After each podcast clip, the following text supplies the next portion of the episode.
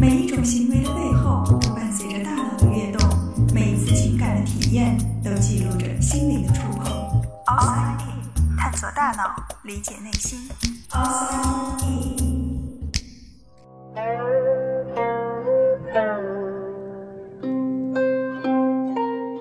欢迎来到 Outside In，我是冰峰。上周我又没有及时的更新节目。一方面是因为工作上的变动，有不少额外的事情要做，占用了空余的时间。但仔细算一算，可以用来做节目的时间还是有的。可是，每当我打开电脑开始动脑筋的时候，就感觉脑子转不动，很难集中注意力，效率特别低。就比如我写下以上这段很水的废话，就已经走神好多次了。刚开始我一直不明白到底是怎么回事，直到这两天我总是犯困，只要坐下就想睡觉，仿佛不论周围是什么样的环境，我都能够睡着。我这才意识到，这可能是缺觉导致的。因为工作的关系，我在过去的七个月里一直是上早班，每天凌晨四五点不到就要起床，然后工作到早晨九点。下了班之后，我会立即补觉，睡到下午一两点，然后晚上十点左右再睡。这是我过去七个月的作息规律。而在七个月之前，我和许多人一样，晚上十二点、一点，甚至可能有时候设计实验、分析数据，头脑一兴奋，不知不觉就到了两三点。虽然那个时候睡得晚，但起得也晚，并没有出现白天犯困的情况。为了调整作息，我用了一周的时间，让自己从夜猫子瞬间变成了早起鸟。每当时钟敲过晚上九点，我就开始睡眼惺忪。我以为我的生物钟这么快就调过来了，但也许那只是我的错觉，那是我缺觉的开始。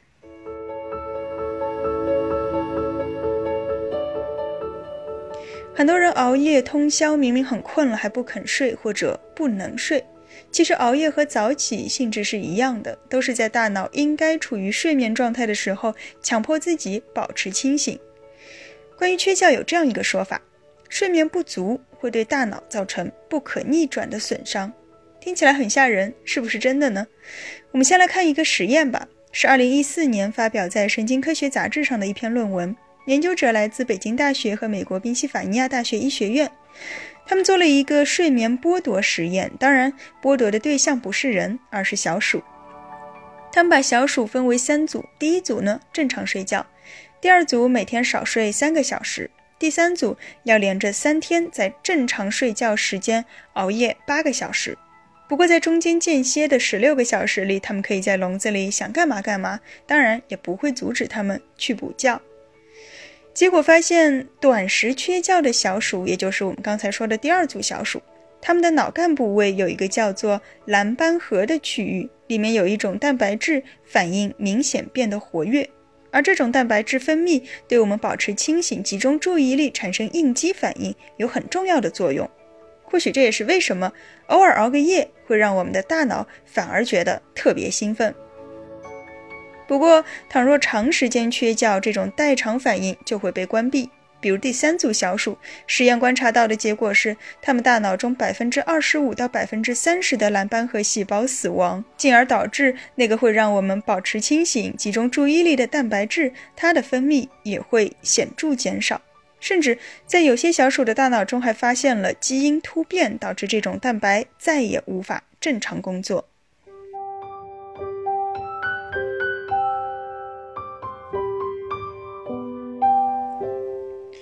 听到这里，有没有后悔自己曾经的熬夜呢？而这个实验还有一点更恐怖的地方是，它告诉我们，补觉并不能够抵消睡眠不足对大脑造成的损伤。就像实验中的第三组小鼠，他们在熬夜八小时之后，可以有十六个小时用来补觉，但结果并不乐观。当然，能够补觉还是比不能补觉要好的。就拿我自己的经历来说，如果某天下了班之后还要开会，或者有别的必须要做的事情，不能够立即回去补觉，那么这一整天人都会处于不在线的状态。如果连续两天不能及时补觉，那么第三天就会明显感到脑子很混乱，开了电脑不知道自己要干嘛，看着一堆要处理的稿件，莫名的发呆。不过好在我马上就能够意识到自己的状态，然后从座位上站起来，跳两下。吼两声，强迫自己打起精神。这样做的确是有效果的，但很遗憾，我又一次违背了身体发出的警告。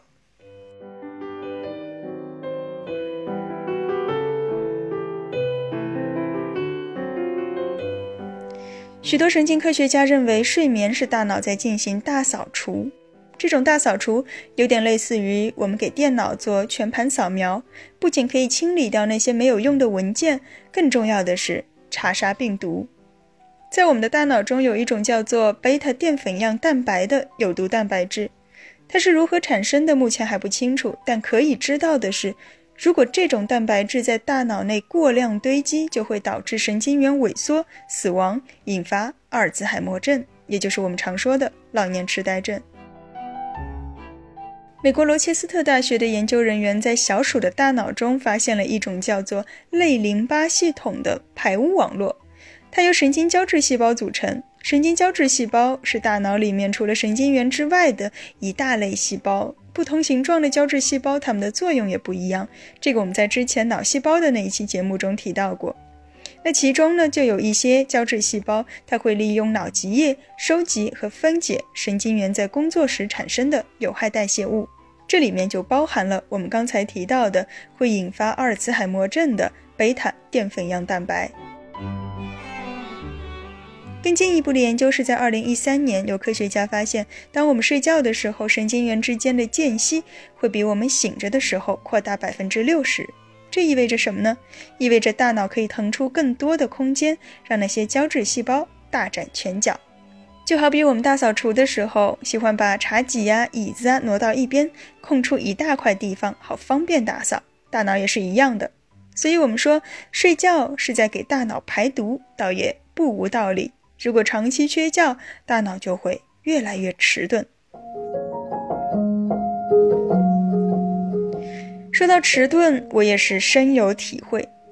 记得上早班的时候，刚开始还不觉得，就像前面说的，反而会感到很兴奋。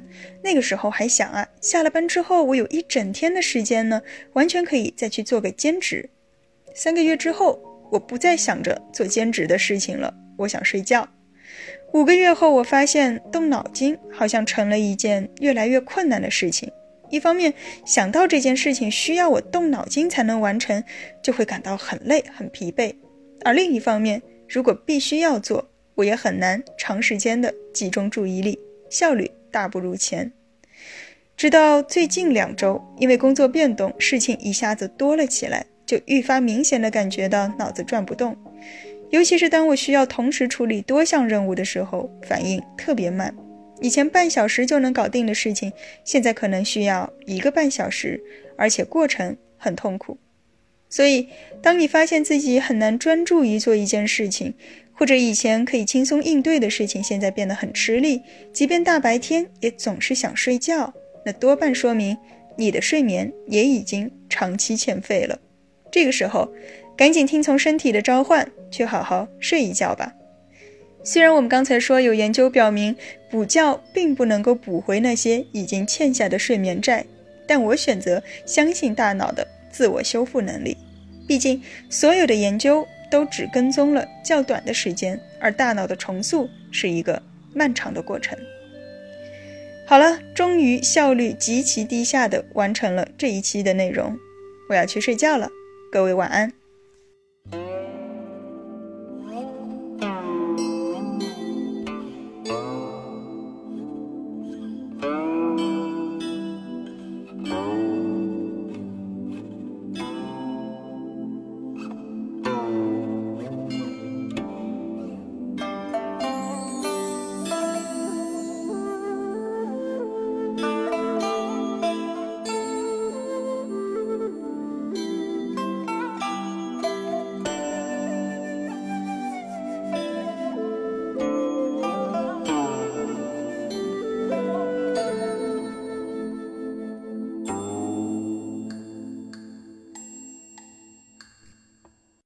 大脑，理解内心。Outside in。